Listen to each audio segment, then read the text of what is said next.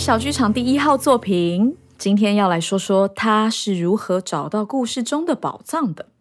这位他呢，是一对剧场姐弟花中的姐姐，他们在剧场界走跳活跃，也许他们会被人们称作是艺术家，但现在故事会从他们小时候说起。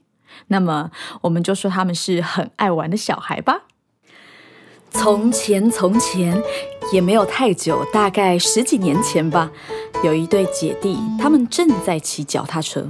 那种脚踏车就是前面会有一个篮子，后面可以载人，也许还有火箭炮的淑女车。一路上，他们会经过中原大学旁边的小巷子，经过一间庙。对面的舞台上写着“出将入相”，经过充满蜜蜂的油菜花田，经过仆人国小，经过一条臭水沟，一棵大榕树，一只对着他们吼叫的黑狗。很爱玩的姐弟俩，他们从小就一直在当学艺鼓掌。这一次的任务呢，是要把达文西的《最后的晚餐》放在教室后面的布告栏上。嗯，蛮奇怪的。每天在教室里面会看到最后的晚餐。他们一边骑脚踏车，一边唱着歌。最后经过一棵在特定季节花落下来的样子，像极了下雪的一棵树。看到这棵美丽的大树，就表示他们快要到家了。再往前骑一个弯道，第一条巷子进去，最里面的那一栋，旁边有菜园的那一栋，就是他们的家了。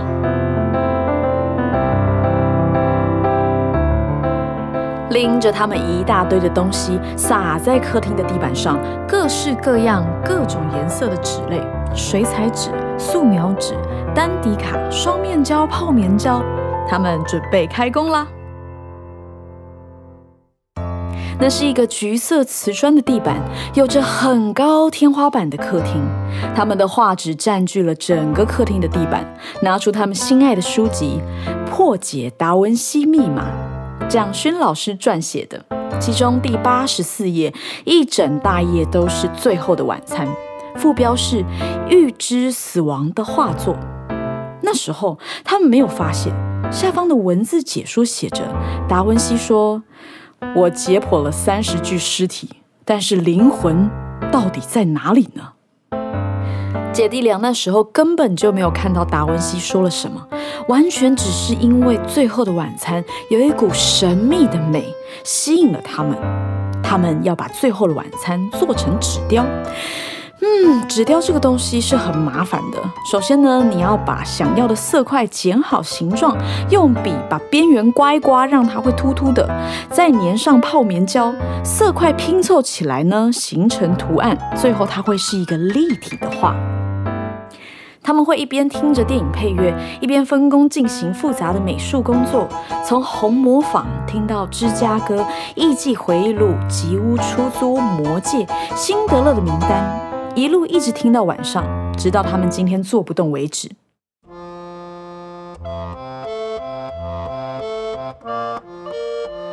他的弟弟非常喜欢电影，房间墙壁上全都是电影海报，柜子里是电影杂志。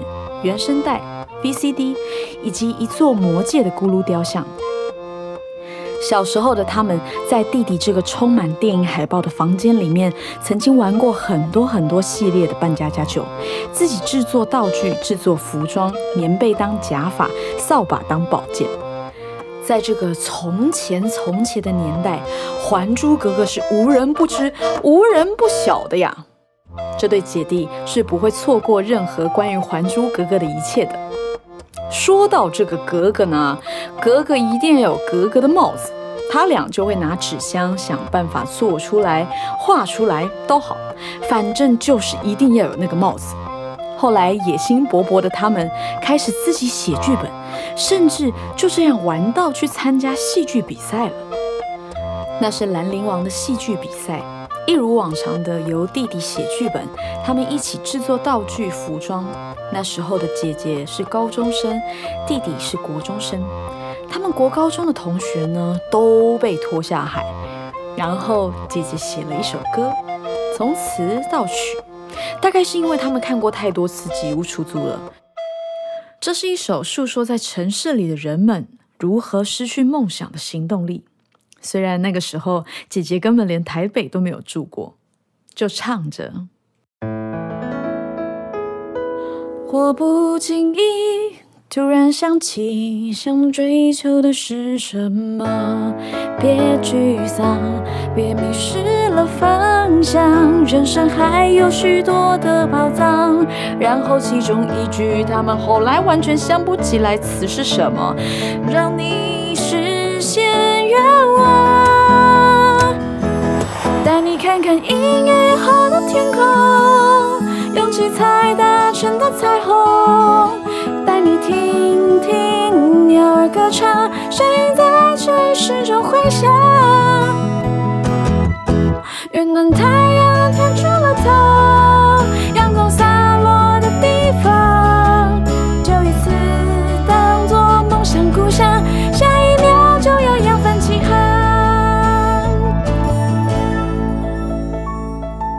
他们参加了戏剧比赛。但最后没有拿到名次，留下这一首姐姐写的歌，留下第一次登上戏剧舞台的照片。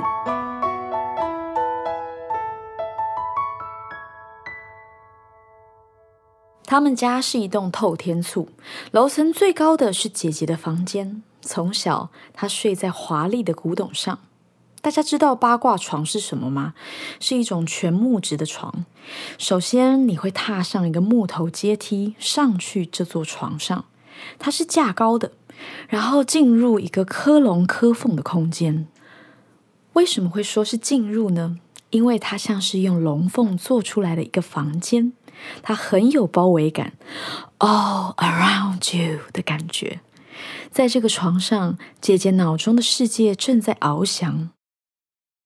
他像是拥有一个与世隔绝的小天地，就算他有一个很吵的弟弟，还是能够找到和自己的世界相处的时间。他在想事情，到底是什么事情，他也不一定记得很清楚。那个时候，他只记得他想要清楚的知道自己在想什么。其中一件他花了很长时间想的事情，和他右边眉毛的闪电疤痕有关。那是在他七岁的某一个晚上，他听到爸妈的房间传来吵架的剧烈声响。其实他早就习惯了，这一次是因为客家人过节有杀鸡的习惯，妈妈在某些用词上面让他的爸爸非常的不爽，于是夜深人静的时候就吵了起来。那时候他和弟弟在同一个房间，他们假装在睡觉，没有交谈，就只是很紧张的躺着。躺在那里，非常害怕。不知道为什么，他的爸妈好像要毁掉一切的吵到他们的房间来。只看到爸爸失去控制的拿起除湿机，嘴上嚷嚷着：“我什么都不要了。”然后那台除湿机被砸向窗户，飞出来的玻璃割到了姐姐，差几公分就割到她的眼睛。大概是老天爷喜欢他的眼睛，要他清楚的看见事情，所以这片玻璃划到了他的额头，就在右边眉毛的上方，和哈利波特一模一样的位置。然后他看到自己的血泼洒在棉被上，他不会痛，因为他吓傻了。他的父母非常的惊慌，姐姐被抱了起来，走到客厅，躺在爸爸的腿上。他看到爸爸惊恐的脸，并且看到眼泪一滴一滴的朝他飞溅。那是他第一次看见爸爸的眼泪。不知道过了多久，他被送去医院，看见手术台旁的医生跟他说：“放心，以后还是会漂亮到可以去选中国小姐。”手术之后，他的头上被缠了一整圈的绷带。挤压到他的眼睛，看起来其实有点好笑。他的阿婆，也就是大家说的奶奶，客家人叫做阿婆。他的阿婆一边哭一边说：“他要打他的儿子，怎么可以这样对待我的孙女？”姐姐在她科龙科凤的八卦床上回想着整件事情。虽然她害怕，但让她更好奇的是，平常讲道理的爸爸为什么会有这样的变化？这些装在灵魂里面的事情，但他从那个时候就开始好奇，为什么人会有这么多的面相？为什么人会有这么多的变化？长大之后的他才会明白，这是真的，人真的会有很多不同的面目。这样说起来，你可能会觉得姐姐长大之后可能会变成一个想太多的人。只能说好险，她还有一片星空。他的房间往上走半层是神明厅，神明厅红红的光旁边是落地窗，打开那片落地窗就是阳台了。每当他想的太多，或是读书读到很累的时候，他就会去看星星。看着距离自己非常遥远的星星们，让他觉得自己很渺小，让他觉得发生在自己身上的事情，对星星来说根本就是鸡毛蒜皮，可能连鸡毛或是蒜皮都还不到呢。于是这片星星教会他放空，看着星星，什么都不做。感觉到那些散落各地的思绪，自己慢慢的沉淀回来。然后他转身要回房间的时候，看见落地窗里面有一个黑啊！他被吓了一跳，原来是他的弟弟埋伏在那里偷看他。这个从小到大陪他一起玩的弟弟，后来和他一起玩进台北艺术大学的戏剧系啦。我们来说说姐姐怎么考进戏剧系的吧。高一的时候，她听见学校广播，预报考台北艺术大学的同学到办公室买报名简章，然后她就去了。其实他只有听到艺术，他也不知道台北艺术大学是什么东西。反正报名简章应该会告诉他那是什么吧。他走进办公室，老师笑笑的说：“同学，你高几？”我高一，姐姐回答。老师笑笑的打发他走，因为高三才需要考大学啊。姐姐先去过她的高中生活吧。但从此以后，他知道台北有一所艺术学校。其实当时的他离艺术应该是有一段距离的，因为他从小喜欢唱歌跳舞，在他的内心是有个明星梦的。他其实希望自己以后可以成为 Elva 萧亚轩，会跳舞的歌星，在他的内心一直很闪闪发亮。有一次他身体不舒服，请假在家。当时萧亚轩的《爱上爱》专辑刚出，捧着他在家乐福买的专辑歌词本，开始拼命的练习。身体其实也没有不舒服到不能唱歌，于是他用力的把《爱上爱》这首歌练起来，因为当时会 rap 是一个很酷的事情。他也曾经报名歌唱比赛，既甄选录影带，种种想要成为明星的事情，他都已经做过了。只能说，老天爷没有想要让他成为明星啦。高二的时候，姐姐去参加全县双人相声比赛，一下台就有一个评审老师跟他说：“你很适合考戏剧系。”这句话非常笃定，让他很好奇，什么是戏剧系嘞？有戏剧系这样的一个系哦。这场比赛，他和伙伴拿下了全县第二名。于是高三终于到了，他报考了台北艺术大学戏剧系。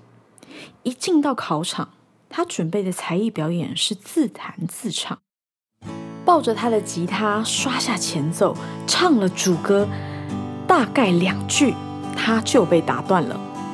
之后念了一长串的台词，速度变化，声量变化，一段动作，前方的老师给了一连串的考验。你可以用中国功夫的方式跳吗？你可以很优雅的跳吗？这些都难不倒他。其中一个老师问他说：“最近在看什么书？”他回答：“崔小平的表演艺术与方法。”这是真的。虽然他那时候有看没有懂，但是他很有自信的回答。一位老师问他说：“你觉得你看了之后，你就会表演了吗？”前方的考生服务队已经开始按铃，表示时间已经到，要请这位考生出去喽。姐姐想了一下，但也就只是一下下。她回答说：“我看完不一定就会学会表演，但他会让我想要表演。”他不知道这个回答怎么样。但他很有可能就是这样考进戏剧系的。他的爸爸在他考上之后，只有和他说：“你以后要对自己负责喽。”高三的他一定不知道那是什么意思，种种关于这个行业的辛苦，关于收入的烦恼，都不会是一个刚考上戏剧系的年轻女孩会烦恼的事情。就这样，姐姐考上了戏剧系。考上戏剧系之后，从来没有后悔的感觉，只有累到哭出来的时候。大一的排演基础课要期末呈现了，姐姐除了要当演员之外，还加入了服装组。剧场的工作除了演员、导演之外，还有舞台组负责道具、舞台陈设；灯光组负责装设灯具；服装组负责找演员的衣服，找不到就得自己做。某天半夜三点左右，他跟服装组的组长说：“我太累了，我趴着休息一下下。”头埋进去衣服堆的瞬间，姐姐就开始哭了。以前从来不曾熬夜的她，现在竟然三点了还没有睡。她苦苦熬着夜，度过制作期。终于来到接近演出的那个星期，她很惊讶，演出的场地里面地上全部都贴满了马克，标记道具摆放的位置。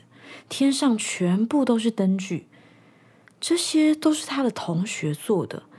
在他累到哭的时候，他的同学把其他所有的事情都做完了。当下他发现世界上居然有和他弟弟一样的角色，让他可以相信的伙伴。于是他不觉得自己累了。即使有一天，他们从下午开始技术彩排，到半夜的时候，还不断的听到舞台上喊 “back”。意思就是要重来，可能是道具摆错地方，可能是演员走错 Q 点，或者是可能灯光没有亮。无论如何，听到 back，全世界都要从头再来一次。就这样，他们一路 back 到早上八点，才完成他们第一次的期末技术彩排。结束了差点看不到镜头的技术彩排，终于来到演出的这一天。这次的演出是同学分组想剧本，并自行排练呈现以后，由老师从一百多个呈现当中挑选最后会上台的片段。姐姐被挑到的片段是在讲述一个菜鸟来到一家非写实的公司，大家可以想象这个场景就像是《脑筋急转弯》里面乐乐和悠悠工作的地方，也就是脑袋当中。姐姐的角色是要来修复这家公司的海马回。海马回就是人脑当中的记忆体。这位菜鸟很不满意老鸟只是执行他们的工作，对待工作已经丧失了热情，行尸走肉，不知道自己在做什么。最后结束在一段他的独白中：“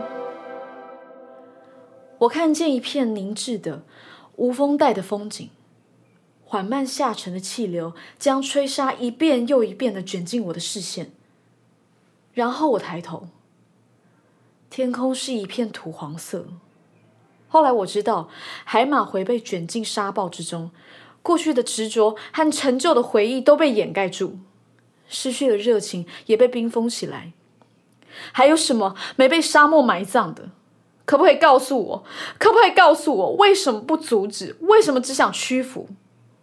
以为能骗过沙浪的袭击一般，藏匿在脑袋的尾巴，世界的末梢。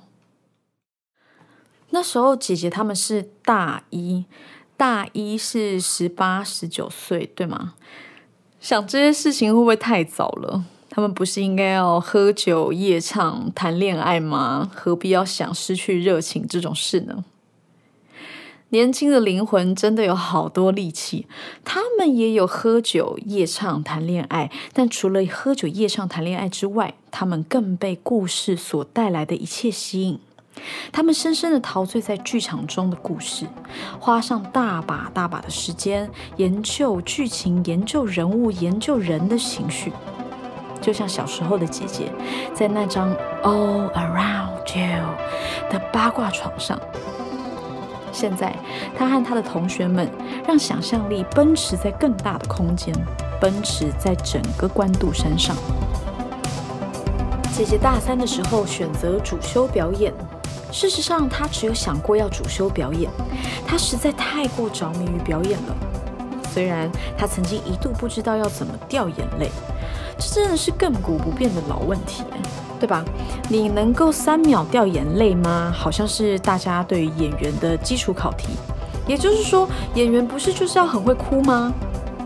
嗯，但是这个时间点的姐姐好像忘记怎么哭了。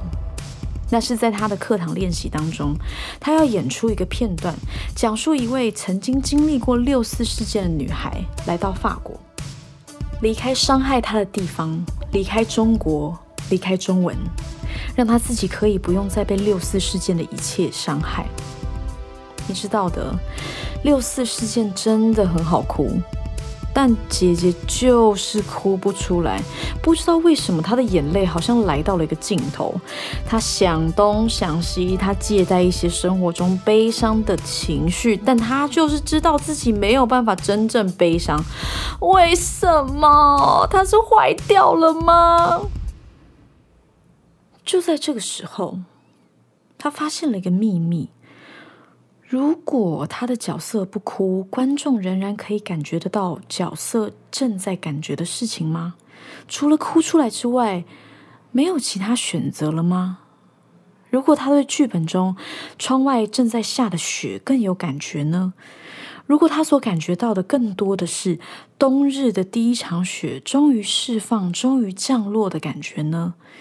演员和角色好像就不一定要哭了，对吗？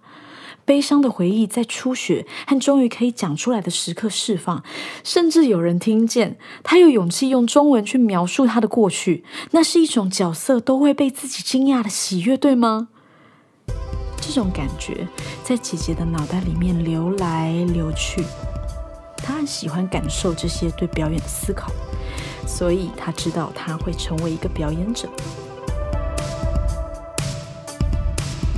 快要毕业的时候呢，姐姐曾经要演出一个语言非常少的角色，角色的介绍明确的写着他会口疾，然后无数的时候角色都在歇斯底里的疯狂大笑，最后致命的一集是。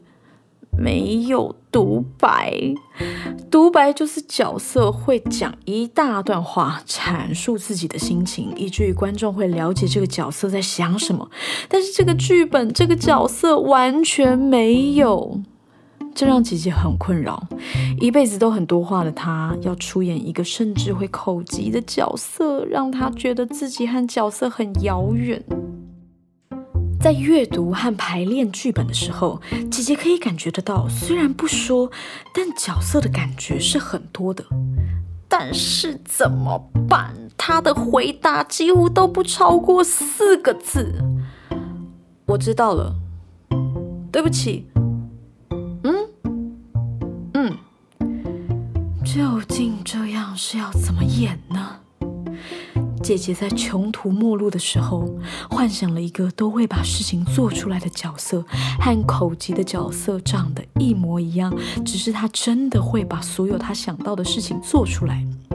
姐姐的幻想越来越仔细，甚至每一句话都会在想说她在做什么，只是外在的她没有动。这让姐姐。好像开通了什么？会不会角色真的就是这样？他想到了，但他没有去做，然后继续太久，才会突然歇斯底里。哇，就是这样，藏在角色身体里面的语言，他没有说出来，但是观众会看见的。观众会看见他在压抑，找到除了语言之外的沟通方式。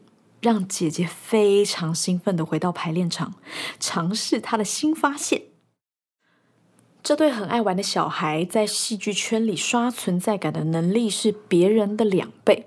每个人看到姐姐就会说：“哎，你弟还好吗？”看到弟弟就会说：“哎，你姐还好吗？”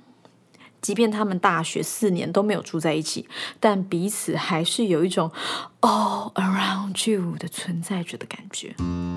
某一天，姐姐在楼梯口排戏，弟弟一脸沮丧的走过来，看到姐姐就突然抱着她说：“姐姐，你永远都不要死掉，好不好？”弟弟说，他朋友男友突然过世了，这个故事让他觉得很难过，死亡这个主题很常围绕戏剧系的学生，剧本里面常常有不同的死亡展现，从古老的谋杀到现代的自杀，或是古老的自杀到现代的谋杀，各种死亡的谜题，沉重或戏谑，而现实好像也是这样。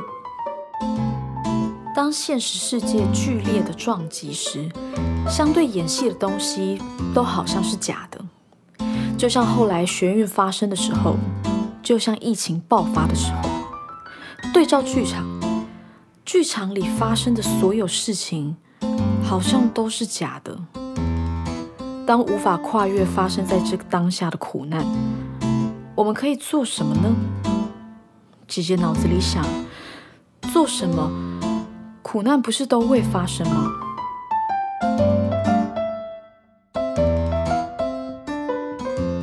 时间拉回他们姐弟的小时候，他和弟弟都很喜欢一部电影，叫做《真爱永恒》。里面的女主角得了癌症，一去不复返的走向死亡。男主角是他的另一半，是个医生，用尽他所有的力气，想要留住他的爱人。有一幕，女生想去看雪，很高兴，很兴奋，好像忘记她所有的病痛一样，拉着男生要出门。但是医生不肯，医生告诉他说：“这样不好。”他们对这一幕非常有印象。当下的快乐无法超越即将到来的死亡吗？但是快乐不是也是真的吗？最后，他过世了，但是他告诉医生，他不再害怕了。医生追寻这个谜题到一个非写实的地方，他在一个叫做 Siboba 的金色永恒之星上面，渐渐的消化他的失去。他和弟弟超爱这颗永恒之星，好像他们死了之后都要葬在那里一般的喜欢。永恒这个抽象的概念。有一颗星球的形态长存在他们心中。从 Siboba 开始，姐姐就在问：永恒是什么呢？什么东西可以超越时间，超越人类的痛苦，去到永恒呢？你们对雷诺瓦有印象吗？就是小时候课文有写到，痛苦会过去，美会留下的那一篇。这句话真的很好记，姐姐就一直记到现在。当他在想这个永恒的大灾问的时候，他发现莎士比亚笔下的人物会穿过时间来找他，贝多芬的音乐会穿越时间被他听到，梵谷的画作会留在这个世界上，穿过时间被他看到。姐姐就在想，美是不是真的可以超越时间？像是记得他们家里附近那棵会下雪的树，虽然在姐弟两个到台北去读书的时候，它悄悄地被挖走了。记得那一只对着他们吼叫的黑色狗狗，它后来死掉了。记得陪伴过姐姐很多时候的阳台，因为要处理漏水的问题，加盖了两层。但这些消失的事情，都活在姐姐的记忆里面。当姐姐用记忆来创作，他们就活在剧场里面。在姐姐演出时，曾经有一个独白是她自己写的，把那些消失的事物记录下来。姐姐想，如果有其他人听到，他们是不是就不会消失了？他们超越物质的存在，某方面就超越时间吧。超越时间，是否就是故事里面的宝藏呢？姐姐着迷于各种形式的沟通交流，人和人、人和物之间的连结，或是连结本身。着迷于超越自己的事物。角色们透过姐姐说他们想说的话，也许是一个从泰国来的劳工，在日本歌舞伎町当清洁妇求生存，遇见他在生前可以寄托最后愿望的母女；可能是学生时期认识 HIV 代言者的 Jenny。讲述当时艾滋病在台湾的情况，或是花莲香榭大道代表在地文化的增棒，唱着他的玫瑰玫瑰我爱你。他发现他活在众多角色里面，而这些角色也活在他的血液里，让他能够带着这一切超越时间的限制，就像他们全部一起住在永恒之星上面。为此，姐姐知道他会用更多的时间理解人，理解事物。姐姐心里想。大家一起住在永恒之星上面吧。